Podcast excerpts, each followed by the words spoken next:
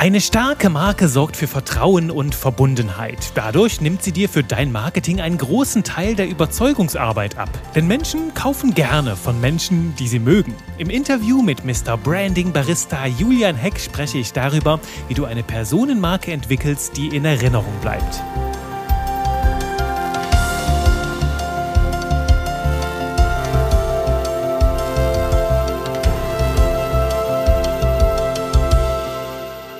Herzlich willkommen zu einem neuen Ausflug in die fabelhafte Welt der Buchstaben und Botschaften. Wie immer mit mir, Juri Keifens, deinem Trainer für modernes Copywriting.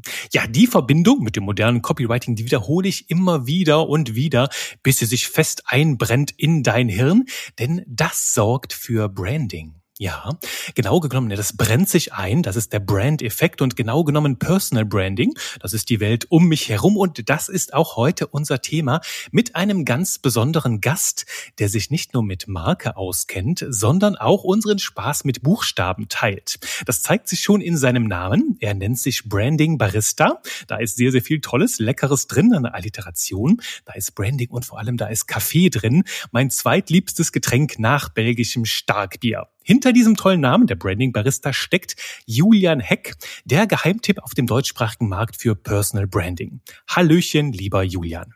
Hallöchen, lieber Juri. Vielen Dank für diese tolle Einleitung. Ein schöner Weg ins Thema. Ich freue mich total. Personal Branding. Ich finde es ja immer toll, bei Podcast-Interviews etwas von den Gästen lernen zu dürfen. Und ich habe es im Vorgespräch schon mal anklingen lassen. Personal Branding steht auf meiner Wunschliste ganz oben, mich mal ein ganzes Jahr nur dem Thema zu widmen. Es passiert schon irgendwo nebenbei. Doch das werden wir jetzt gleich noch in Ruhe auseinandernehmen. Erzähl zuerst mal, lieber Julian, wer bist du? Wo kommst du her und was treibst du so den lieben langen Tag? Okay, mache ich sehr gerne. Ich bin Julian. Äh, ich ähm, beschäftige mich den ganzen lieben Tag lang mit ja, Sichtbarkeit, Positionierung, Personal Branding, wie vermarktet man sich, wie bringt man seine Message in die Welt. Ähm, und das mache ich hier aus dem kleinen, feinen Weiterstadt äh, in der Nähe von Darmstadt im Rhein-Main-Gebiet. Und ähm, ja, kümmere mich quasi um die Sichtbarkeit der anderen, aber natürlich auch um meine eigene, weil ich natürlich mit äh, gutem ja, Vorbild oder als gutes Vorbild vorausgehen möchte. Mhm. Es klingt sehr gut. Es klingt sehr gut und ich habe auf deiner Website gelesen, ich habe auch investigativ nach deinem Vorbild so ein bisschen nachgeforscht und ähm, habe erkannt, du bist Liebhaber von Buchstaben und warst sogar mal, würde ich jetzt mal von vollmundig behaupten, du warst mal Verleger. Erzähl uns doch mal so ein bisschen mehr über deinen Weg zu den Buchstaben und zu deinem Thema jetzt zum, zum Thema Personal Branding Mentoring. Ja, ähm, ich war mal Verleger. Das hat noch nie jemand zu mir gesagt. Das klingt auch sehr, sehr hochtrabend fast. Ähm, genau, aber angefangen, angefangen hat das äh, tatsächlich in der Schule. Ähm, ne, ich habe immer gerne geschrieben, bin, äh, bin sehr introvertiert, auch wenn ich mich mit dem Thema äh, Sichtbarkeit beschäftige und habe damals alles, was irgendwie mit Schreiben zu tun hatte, für mich genutzt. Schülerzeitung, Abi-Zeitung, Jahrbuch, war da immer vorne mit dabei, weil ich mich in Texten einfach super gut ausleben konnte und nicht vor jede Kamera gesprungen bin, wobei damals war das noch nicht so, äh, fällt mir jetzt gerade ein, ne? wir werden alt oder ich werde alt. ähm, und äh, genau, habe hab damals einfach wahnsinnig gerne schon geschrieben und habe dann irgendwann, wie es die meisten Journalisten äh, so machen, ich habe nämlich als Journalist gearbeitet, äh, bei der Regionalzeitung angefragt und habe gesagt, hey, ich bin der kleine Julian, ich würde ganz gerne ne, für euch schreiben, ist da, ist da was möglich? Ähm, und ich weiß noch ganz genau, wie ich dort saß, habe meinen Lebenslauf mitgebracht, der natürlich noch nicht so riesig war, ähm, aber vor lauter ja, Tätigkeiten im sozialen Engagement bestand. Ähm, und äh, die Dame damals, die Redakteurin, war wohl sehr beeindruckt, hat gesagt, eigentlich in dem Alter machen wir das nicht, aber machen da gerne eine Ausnahme. Und äh, so hat quasi meine journalistische Laufbahn äh, angefangen und das habe ich dann einige Jahre gemacht. Ja. Mhm. Okay, und jetzt haben wir dich als Verleger und als Journalisten, als Investigativjournalisten hier ähm, dargestellt. Wie kam denn jetzt die, die Brücke zum Branding? Weil das ist ja doch ein anderes Paar Schuhe, oder? Ist deutlich anders, ja. Auch die, die Schreibe ist anders, ähm, ne, auch ganz spannend, ne, wenn man so aus der aus der Uni kommt äh, und dann Nachmittag seine, seine Texte für Medien schreibt, dann ist das schon mal was anderes. Und später die Texte fürs Marketing dann nochmal anders, ne, unterscheidet sich immer. Äh, bei mir war das tatsächlich so, ich habe ja immer als freier Journalist gearbeitet. Ich glaube, ich bin auch ein super schlechter Angestellter. Ähm, deshalb war ich immer ganz, ganz happy damit, freiberuflich zu arbeiten. Und ich hatte zum Glück immer eine ganz gute Auftragslage, muss ich sagen. Also ich bin immer gut in Aufträge gekommen. Entweder durch simples Nachfragen, wie eben in dem Beispiel, ähm, oder weil Menschen auf mich zugekommen sind. Und ähm, dieses Menschen kommen auf mich zu, das habe ich irgendwann hinterfragt. Warum ist das eigentlich so? Äh, und warum ne, werde ich angefragt? Damals war Twitter tatsächlich mein, mein wichtigster Kanal. Hat sich ein bisschen verschoben so die letzten Jahre.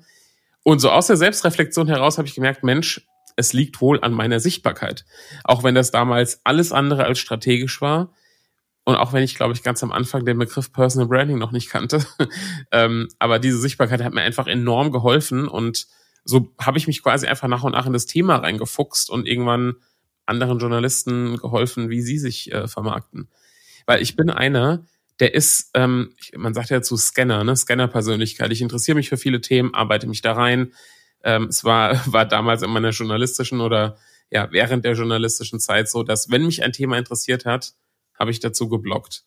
So, ich hatte mich mal für das Thema Finanztechnologien ähm, interessiert, einen Blog gestartet. Ich habe mich für das Thema ähm, äh, Superfoods, glaube ich, war das mal interessiert. So Goji-Bären und der ganze Kram, Blog gestartet.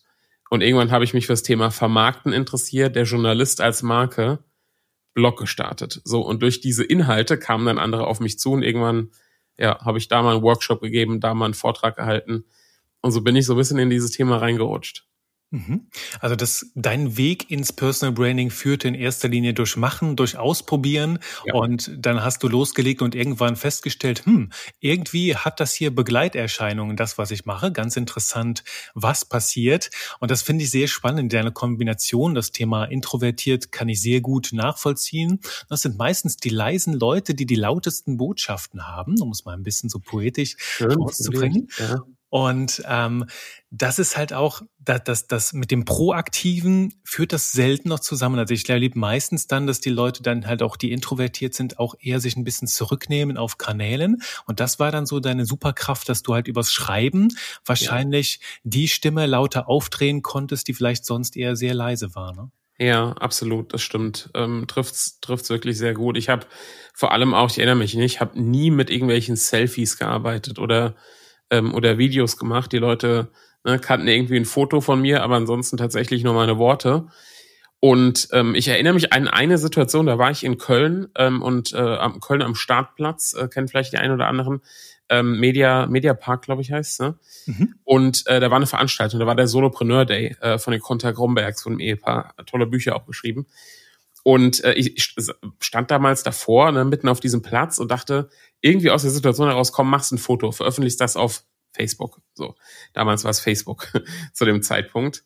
Und das Foto war weder besonders gut, ich habe es ne, auch nicht nachbearbeitet, man hat mein Doppelkinn äh, wahrscheinlich äh, dreimal so gut gesehen, aber die Reaktionen darauf waren überproportional viel im Vergleich zu meinem Content sonst. Und es hat mich im ersten Moment geärgert, weil ich dachte, ne, ich, der Journalist, ich investiere so viel Zeit in Texte, in Recherche, ich mache viel. Und dann veröffentliche ich so ein banales Foto und da kommen dann mehr Reaktionen. Und da hat es bei mir Klick gemacht, wo ich verstanden habe, okay, Persönlichkeit, die Menschen interessieren sich für Menschen. Ja, sonst lesen auch alle ne, irgendwelche Gala und, und folgen Influencern heute. Und äh, auch da bin ich weiter ins Thema Personal Branding eingetaucht. Mhm. Und du hast einen sehr, sehr schönen Satz auf deiner Website stehen, der daran anknüpft. Ich, ich, wenn ich so, so eine Website anschaue, ich habe ja meinen kleinen emotionalen Seismographen immer dabei, mhm. dann schaue ich, bei welcher Wortkombination, bei welchen Sätzen schlägt das ganz krass aus.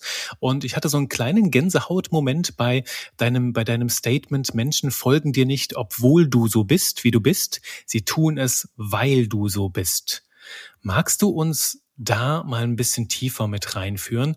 Es erinnert mich so ein bisschen an ein Zitat ähm, von, von jemandem, der auch mal bei dir im Podcast war, Calvin Hollywood. Mhm. Der hat mal gesagt auf einer Veranstaltung, da war ich mal vor Jahren, ähm, die Menschen kommen zu dir wegen dem, was du machst und bleiben bei dir wegen dem, was du bist. Und das erinnert ja. mich so ein bisschen daran. Und das bringst du ja hier auch mit rein. Ne? Die Menschen folgen dir, weil du so bist, wie du bist. Und da steckt für mich sehr viel Mut drin. Ja. Ähm, und finde ich spannend. Magst du uns da mal ein bisschen tiefer mit reinnehmen? Ja, das ist, das ist eine Sache, die habe ich erst, ähm, die habe ich erst mit der Zeit richtig verstanden, um ehrlich zu sein, weil wir, wir haben irgendeine Macke häufig so. Irgendwas ne, stört uns an uns. Geht den meisten so. Ne, ob wir jetzt, äh, bei mir ist es das Gewicht, so ich bin ne, übergewichtig, ähm, andere haben vielleicht mehr Falten im Gesicht oder haben irgendeine Behinderung oder ähm, es ist irgendwas, was sie stört. Und häufig ist das, was sie stört, das auch, was sie hemmt, in die Sichtbarkeit zu gehen. Und ähm, ich habe irgendwann festgestellt, wenn man da oder auch ein Dialekt, ja, Calvin Hollywood hast du irgendwie ein schönes Beispiel, ne, der das aber bewusst macht. Und ich habe irgendwann festgestellt, wenn man in die Sichtbarkeit geht und das nicht verheimlicht, diese Macke oder das, was einen stört, sondern das bewusst auf die Bühne hebt und darüber spricht, ja, dass man das vielleicht auch trotzdem macht, dann fühlen sich auf einmal Menschen angesprochen, die sagen, Mensch, ich ne, sehne mich eigentlich genau nach diesen Menschen, wie du einer bist, weil du vorausgehst, weil du es trotzdem machst. So, und ne, es ist ja immer im, im Marketing so oder generell im Leben so, wir suchen Menschen, mit denen wir uns in irgendeiner Form identifizieren können. So, und über so, genau solche Dinge können wir uns identifizieren. Und deshalb glaube ich, ist es auch unheimlich wichtig, mal abgesehen von, es dient der Kundengewinnung, Sichtbarkeit hat diese und jene Effekte, allein für diese Vorbild- oder Role Model-Funktion ist es, glaube ich, wichtig, dass auch ne, solche Menschen in die Sichtbarkeit gehen. Ja, und das steckt hinter diesem Satz. Mhm. Da ist auch sehr viel von, von diesem Thema äh, Verletzbarkeit dahinter. Ja. Ich sage ja auch gerne, deine Verletzbarkeit macht dich unverwundbar, wenn du das umarmst, ne? wenn du den Menschen gar keine Angriffsfläche bietest, weil du halt einfach alles auspackst. Und meine kleine Schwester hat mir am Wochenende noch gesagt, die hört auch sehr gerne meinen Podcast und hat mich darauf hingewiesen, dass manchmal, und ich höre es jetzt mit einem Ohr, während ich mir selbst zuhöre, so ein kleiner belgisch-französischer Akzent da mit drin schwingt. Und das fällt mir gar nicht mehr auf, weil ich mhm. Germanistik studiert. Ich lebe jetzt seit, seit 15 Jahren in Deutschland. Natürlich habe ich keinen Akzent mehr, bitte. Und ähm, das ne, zu umarmen, mich als der, der, der lustige Belgier dazustehen, der auf Fritten, Pralinen und Bier steht. Und da gehört natürlich auch der leichte französische Akzent einfach mit dazu. Ähm, das braucht so ein bisschen Mut, weil die ganze Welt spiegelt uns ja im Moment vor. Ne? Instagram, ne? die Hochglanzfassaden, die perfekte Welt, der perfekte Körper, das perfekte Essen immer nur. Ne? Und ich glaube, das schafft ein Bild, wo unser inneres Bullshit-Barometer sowieso längst ausschlägt und weiß, das ist alles, ja, sieht's schön aus, ist nett, macht ja. Spaß zuzugucken, doch die Realität, die ist doch anders, oder? Und dann fühlen wir uns vielleicht mit dieser Idee so ein bisschen alleine und dann kommt jemand, der lebt das nach außen und wir denken uns, ach, guck mal, du bist gerade das Licht an meinem Tag, du zeigst ja, dass ich so okay bin, wie ich bin. Ne? Ja. Ja, absolut. Ich glaube, weißt du, in der Zeit von, von Filtern, ne, wo wir im, im Nu, mhm. bei TikTok, ne, erlebt, äh, wo, wo man es noch nicht mal richtig sieht, also ne, technisch nicht sieht, dass da ein Filter drauf ist. Gerade in dieser Zeit ist das Filterlose so wertvoll. Mhm. Ne, wenn jemand pur ist, wenn jemand echt ist, wenn jemand sich selbst vielleicht da auf die Schippe nimmt mhm. oder jemand stolz ist auf diese Facette. So, das macht den Unterschied und das ermöglicht, ne, dass man Verbindungen aufbaut. Und ne, um da die Brücke zu schlagen, das ist halt auch für Community-Aufbau wertvoll.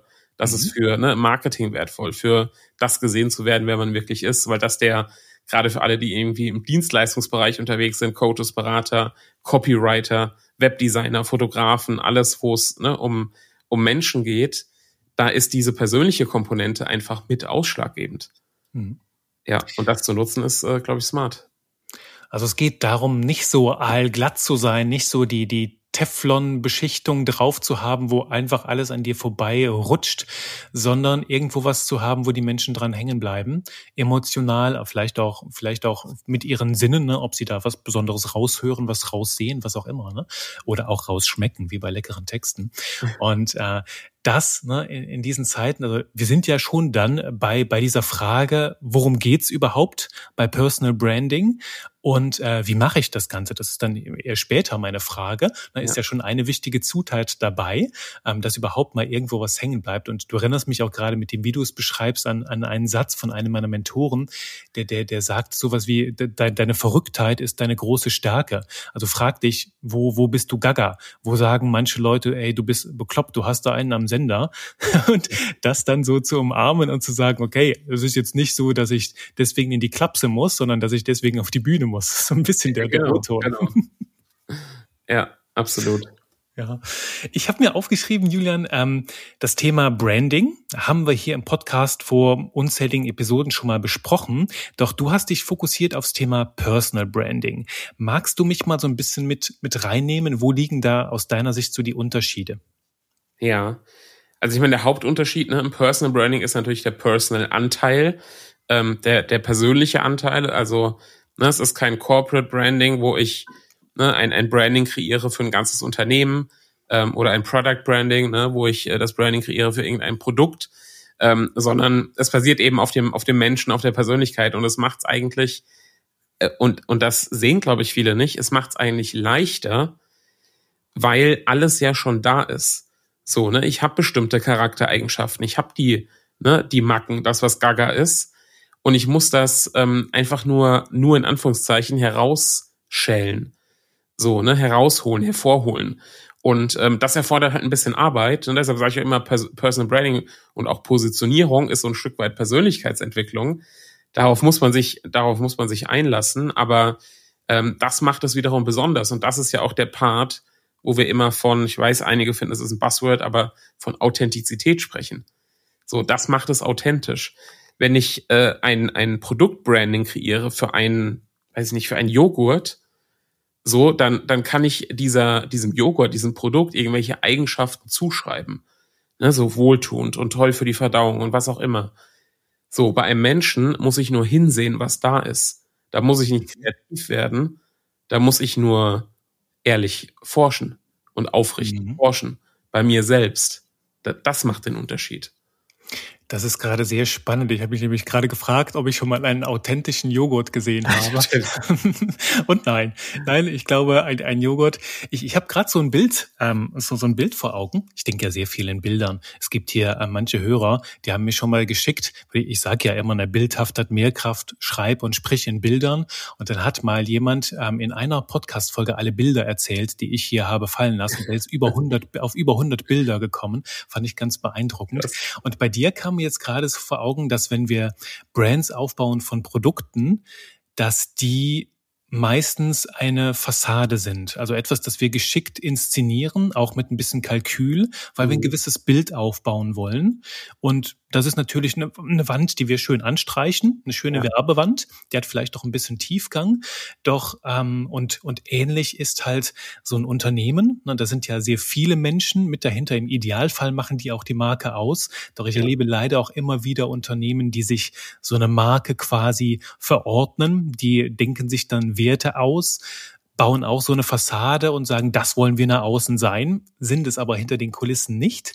Und bei so einer Personal Brand da hast du ja hinter dieser Fassade nochmal eine ganz andere Ebene. Also da geht der Raum ja erst richtig auf. Da könnten wir jetzt vorstellen, das ist keine Fassade, sondern das ist wie so eine Leinwand, die von hinten aus so einer Projektionskammer angestrahlt wird.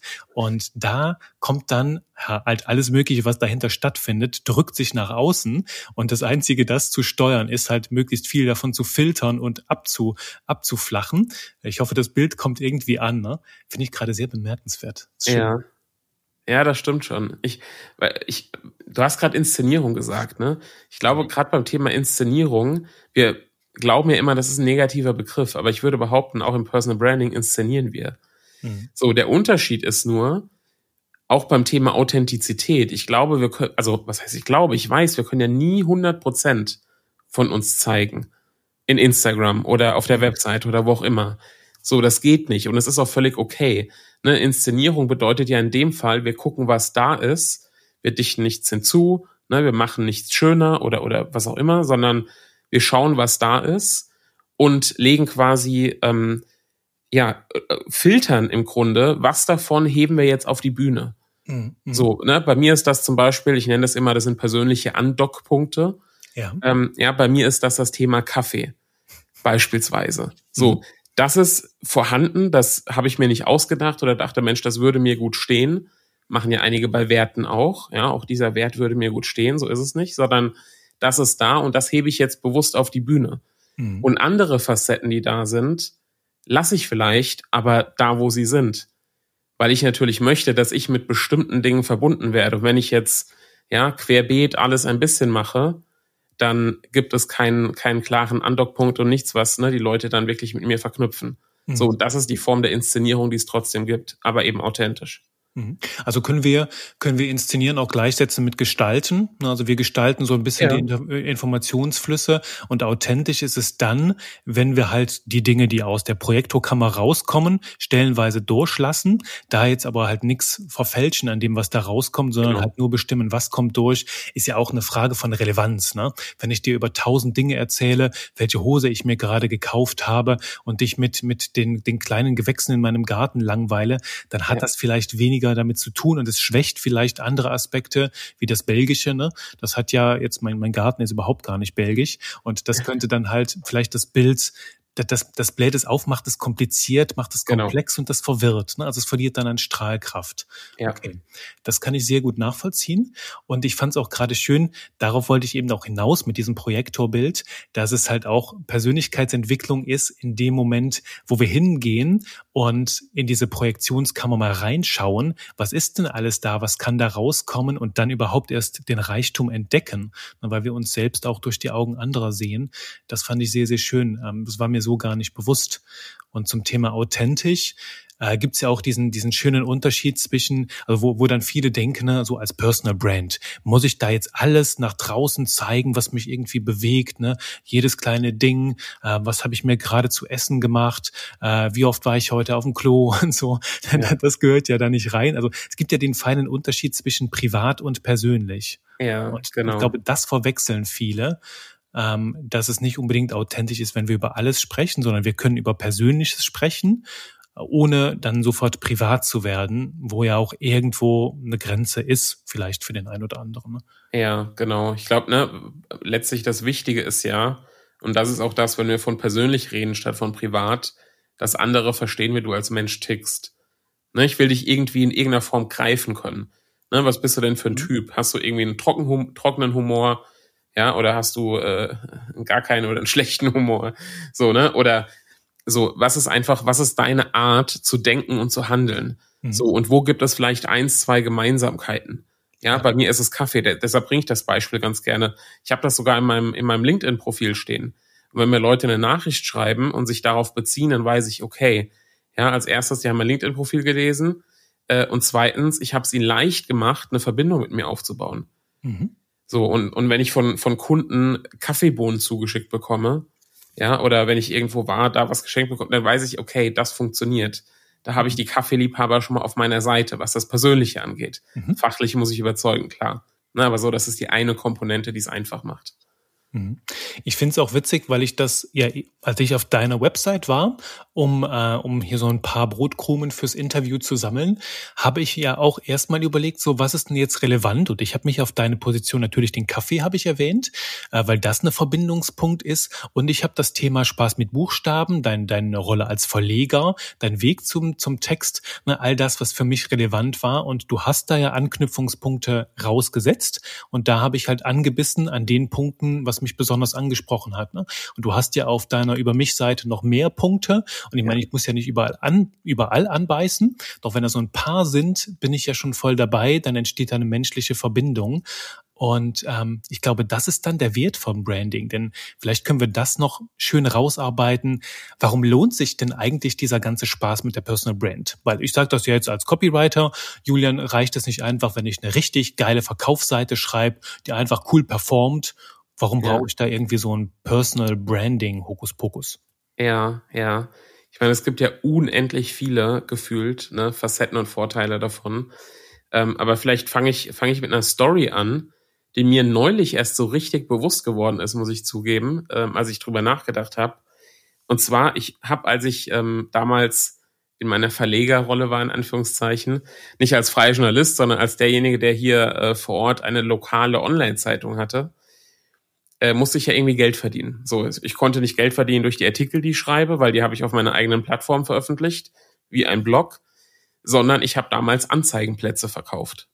So, habe das zwei Jahre lang gemacht und äh, da bin ich vor Ort zu den Unternehmen gegangen und habe angeklopft und gesagt, hallo, hier ist der Julian, ich äh, hätte hier einen Anzeigenplatz zu verkaufen, kostet x Euro im Monat, wie sieht's aus? Kaltakquise. Das war für mich die schlimmste Zeit. ähm, auf der einen Seite, auf der anderen Seite auch lehrreich, aber das liegt mir gar nicht. Ich möchte das A nicht als derjenige, der angesprochen wird. Und ich möchte das B schon mal gar nicht, wenn ich andere ansprechen muss, als Introvertierter. Ähm, so, und Personal Branding jetzt hat aber genau den Effekt, dass ich das nicht brauche, andere aktiv anzusprechen, weil ich Sog ist immer ein bisschen ein blöder Begriff, ne? Wer will im Sog landen? Aber ne, indem ich andere anziehe, dass sie bei mir anklopfen. Ne? Ich habe letztens mal einen Post veröffentlicht, in dem ich gesagt habe, aufmachen statt anklopfen. Ich muss die Tür aufmachen, ja, oh. ich muss nicht bei anderen anklopfen. Ah, das gefällt mir. Das gefällt mir, weil es ist nicht nur die Tür aufmachen, sondern Brücke schlagen zu dem, was du eben gesagt hast, ne, auch mich persönlich aufmachen, die Projektorkammer aufmachen. Oh. Ja. Und deswegen, ich, ich finde es halt auch immer spannend zum Thema Persönlichkeitsentwicklung. Da komme ich ja auch her aus den früheren Jahren. Äh, da hat sich mir irgendwann mal so diese Leitidee reingebaut, dass Persönlichkeitsentwicklung und, und halt auch das ganze Außenwirken hat viel mehr damit zu tun, etwas zuzulassen, als mhm. etwas zu bauen und zu forcieren. Ne? Ja, ja, da ist viel dran, absolut. Ja, ne, insofern im, im ersten Schritt war es bei mir, glaube ich, äh, auch wenn es unbewusst war, viel viel Selbstschutz, dass ich nicht weiter Kaltakquise machen muss. Oder ne, ähnliche Formen dann so. Und ähm, das macht's bequem. Das ist der eine Fakt. Der, ein, der andere Fakt ist aber, der andere Vorteil ist, es kommen mehr Menschen, die ähnlich ticken wie ich. So, weil, wenn ich natürlich ne, nach draußen kommuniziere, was bin ich für ein Typ Mensch, welche Werte sind mir wichtig, ja, wo sind für mich moralische Grenzen, so und einfach ein paar, ähm, ein paar Möglichkeiten biete, sich mit mir gut identifizieren zu können, dann klopfen dementsprechend bei mir natürlich auch Menschen an, die damit in irgendeiner Form äh, konform sind. Mhm. Und so macht es natürlich auch mehr Spaß, mit denen zusammenzuarbeiten. Mhm. Also die Tür aufmachen und drüber schreiben, was es da gibt und ähm, dass es da, dass es da Kaffee gibt, dass es da Spaß mit Buchstaben gibt, dass es da Branding gibt und all die Leute, die das nicht interessiert, die brauchen gar nicht erst reinzukommen und alle anderen, die sehen das Schild und denken sich, die riechen vielleicht schon den Kaffee von außen, um die Metapher ein bisschen aufzubauen und kommen ja. dann ähm, da sehr gerne rein. Ja. Und das die haben sich fast schon entschieden, ne, bevor sie bei mir im Gespräch sitzen das ist halt so ein riesiger Unterschied. Ich sage auch immer, wenn es um Launches geht, der wichtigste Part von einem Launch ist die, die, der Zeitraum vor dem Launch. So, ich baue Vertrauen auf, bevor ich es brauche. So, ich baue Vertrauen auf zu Menschen, wo ich gar nicht weiß, ob die mal mit mir zusammenarbeiten werden oder ob die mich empfehlen. Ich gehe quasi in Vorleistung und ich weiß aber, ein paar davon werden vielleicht morgen oder in einem halben Jahr oder in drei Jahren auf mich zukommen oder sagen, Mensch, ich kenne da jemanden, für den ist das super geeignet. So und das ermöglicht Personal Branding. Mehr von den Richtigen bekommen, selbst nicht anklopfen müssen. Und ja, das Ganze eben natürlich auch äh, für mich immer ist, ist der Aspekt Spaß auch immer dabei, weil ich finde, es gibt nichts Wertvolleres, als eine Community aufzubauen, ne, die einen gewissermaßen trägt, nicht nur finanziell, sondern auch auf einer ganz anderen Ebene trägt und ja, wo einfach alle voneinander profitieren. Mhm. Cool. Ich, äh, ich habe gerade so, so ganz, ganz viele Gedanken auf einmal in meinem Hirn, die, die gleichzeitig durch die offene Tür wollen. Ähm, ich finde es sehr inspirierend, ähm, wie du, wie du in die einzelnen Vorteile reinschaust. Ähm, ich ich sage ja auch gerne, in, in dem Moment, wo wir, ähm, wo wir Vertrauen aufbauen, ne, hebeln wir Copywriting-Gesetze aus. Also Personal Branding hebelt Copywriting-Gesetze aus, weil es macht dich unvergleichbar mhm. und es macht so viel Arbeit, so viel Überzeugungsarbeit überflüssig, ja. wenn die Leute erstmal deine Glaubwürdigkeit nicht in Frage stellen und halt auch überzeugt davon sind, dass wenn du was machst, dass es geil ist. Ich meine, ich kenne jetzt dich, äh, ich habe keine Ahnung von deinem Programm, doch grundsätzlich würde ich jetzt sagen, wenn ich da einsteigen will, brauchst du mir gar nicht mehr viel darüber zu erzählen, sondern einfach, wo ich drauf klicken muss und wann es losgeht, weil äh, ich dich kenne und weil ich davon ableite, der Julian ist cool, der ist authentisch, der ist integer und aus so einer Persönlichkeit stammt gewiss auch ein sehr, sehr schöner Kurs. Und je stärker das Branding ist, desto weniger muss ich verkaufen. Und du hast ein wunderbares Wort gesagt. Du meintest eben, du baust Vertrauen auf, weil es so grundsätzlich in deiner, in deiner Natur ist, weil das dein Weg ist, überhaupt mit Menschen zu interagieren. Das steht am, aller Anfang, am Anfang, damit du nicht Vertrauen aufbauen musst, weil du verkaufen willst. Mhm. Die, dieses okay. Weil drin, ne, diese, diese Absicht, dieser höhere Zweck, wo ich glaube, dass auch so gut Vertrauensaufbau gemeint ist, wenn es nur ein Umzu ist, also wenn dahinter immer so fast was liegt, ne, ich baue nur Vertrauen auf, damit die Leute schnell bei mir kaufen, damit ich das Geld nehmen muss und äh, kann und dann auch irgendwie auf eine Insel gehen muss. Ich glaube, dass den, den, der Unterschied, der, der zeigt sich ganz, ganz stark, der ist ganz stark spürbar. Ja, ich glaube auch, ähm, ganz ehrlich, die, also in meiner Wahrnehmung, die Zeit verändert sich gerade so ein bisschen. Ne? Ich glaube, die, die Zyklen, bis jemand zugreift, ne, oder der Zyklus, der wird ein bisschen länger aktuell. Die Leute werden skeptischer, die haben viel investiert, vielleicht hier und auch schlechte Erfahrungen gemacht. Ähm, und da ist Vertrauensaufbau das, das beste Invest aus unserer Sicht, glaube ich, als Anbieter auch, ähm, was wir machen können. Und vor allem, spätestens seit der Pandemie kennen wir alle wieder, was so eine exponentielle Kurve ist. Ähm, ja, und äh, eine Kurve, die so ganz, ganz, ganz langsam nur ansteigt und plötzlich nach oben äh, rast. Und der, die positiven Effekte von Personal Branding sind so ziemlich ähnlich zu so einer Kurve. Am Anfang machen wir ganz viel und wir merken fast nichts. So, und irgendwann kommt aber der Punkt, wo wir plötzlich merken, oh, da kommen Interviewanfragen. Ich werde zu einem Kongress eingeladen. Da kommt plötzlich eine Empfehlung von einer Person, die kenne ich noch nicht mal. Und da kommt plötzlich die erste Anfrage für die Zusammenarbeit und der Launch klappt plötzlich besser. So, das heißt, dass die positiven Effekte potenzieren sich quasi im Laufe der Zeit. Nur die meisten hören halt auf und haben die Ausdauer nicht, bevor die Kurve nach oben geht.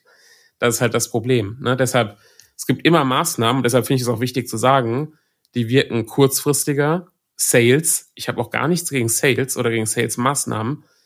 Ähm, und Copywriting natürlich auch und Performance-Marketing im Speziellen auch. Das funktioniert wunderbar in Ergänzung. Aber Personal Branding macht auch Sales zum Beispiel einfacher wenn ich äh, als Marketer schon Vertrauen aufgebaut habe für den Vertrieb, der dann kommt und die Person kennt aber das Unternehmen schon, perfekt. Wenn ich schon eine Reichweite aufgebaut habe, organisch und ich schalte Anzeigen und kann darauf zugreifen, perfekt. So, das heißt, ne, es ist einfach, es wirkt in viele Richtungen. Es ist kein Entweder-Oder, sondern ein sowohl als auch. Mhm. Mhm. Cool, cool, cool. Und du, ähm, du, du machst auf jeden Fall schon Lust auf mehr. Ne? Das ist ja ein, ein No-Brainer, so einen Effekt aufzubauen. Und ähm, ich habe so, so, so zum Abschluss, wir haben jetzt sehr, sehr viel drum herum geredet, was das alles ist, wie, wie, wie faszinierend diese Welt ist, wie die funktioniert ne?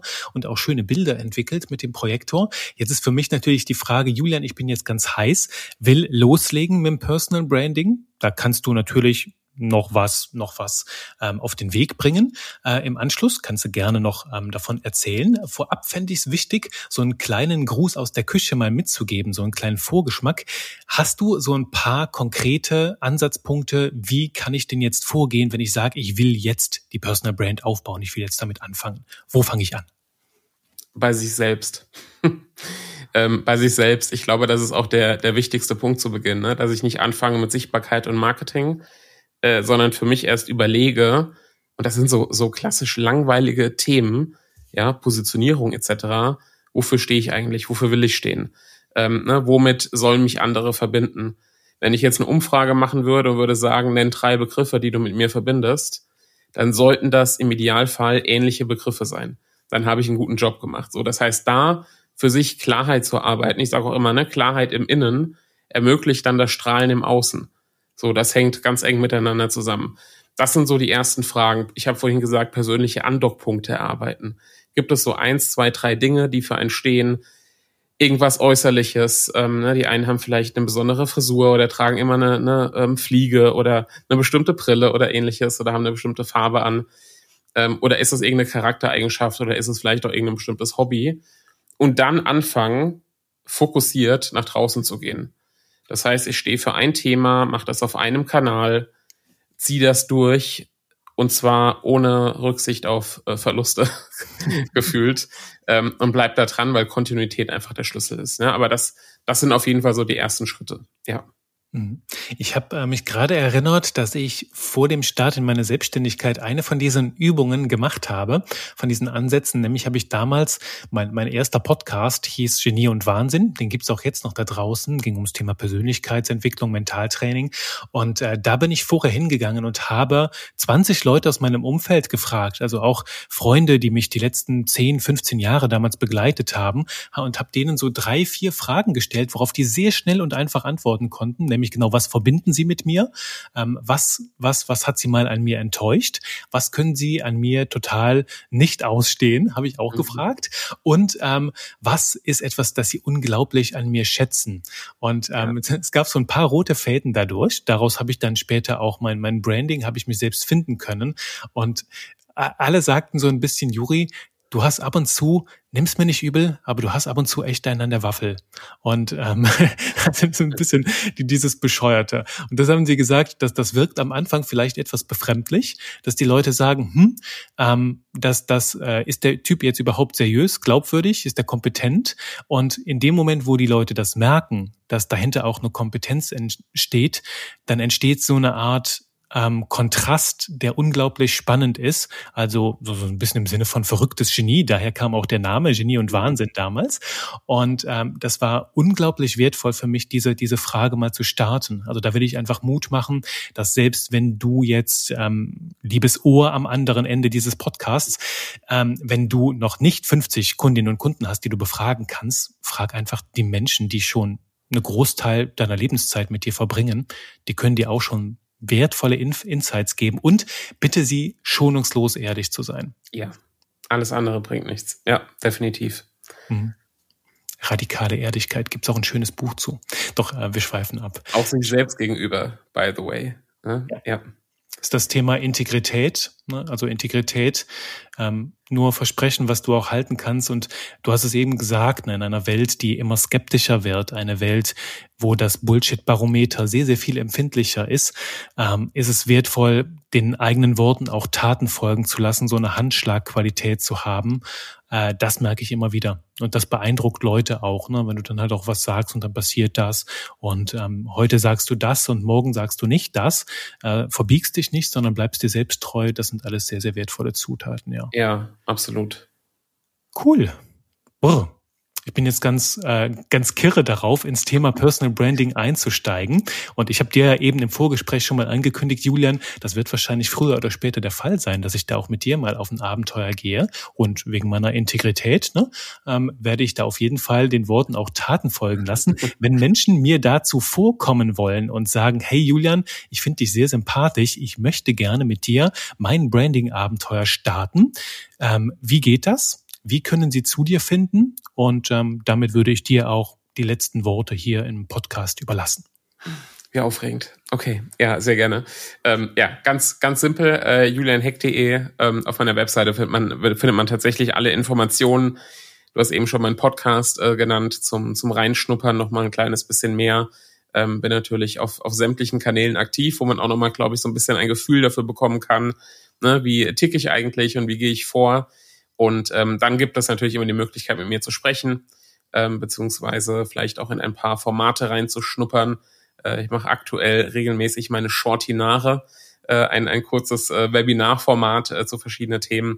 Und ähm, genau, und wenn das in irgendeiner Form passt, dann äh, gibt es da verschiedene Möglichkeiten, sei es jetzt ein Programm, äh, ein sehr, sehr großes, intensives True Brand äh, Mentoring oder auch eine individuelle Zusammenarbeit. Genau, das ist alles möglich. Und weil du gesagt hast, die letzten Worte, ich ende immer jeden meiner E-Mails äh, mit den Worten, bleib dir treu. Äh, weil ich immer finde, das ist so die Essenz dessen und das ist auch Teil von Personal Branding, was meine Botschaft ist, die ich nach draußen trage.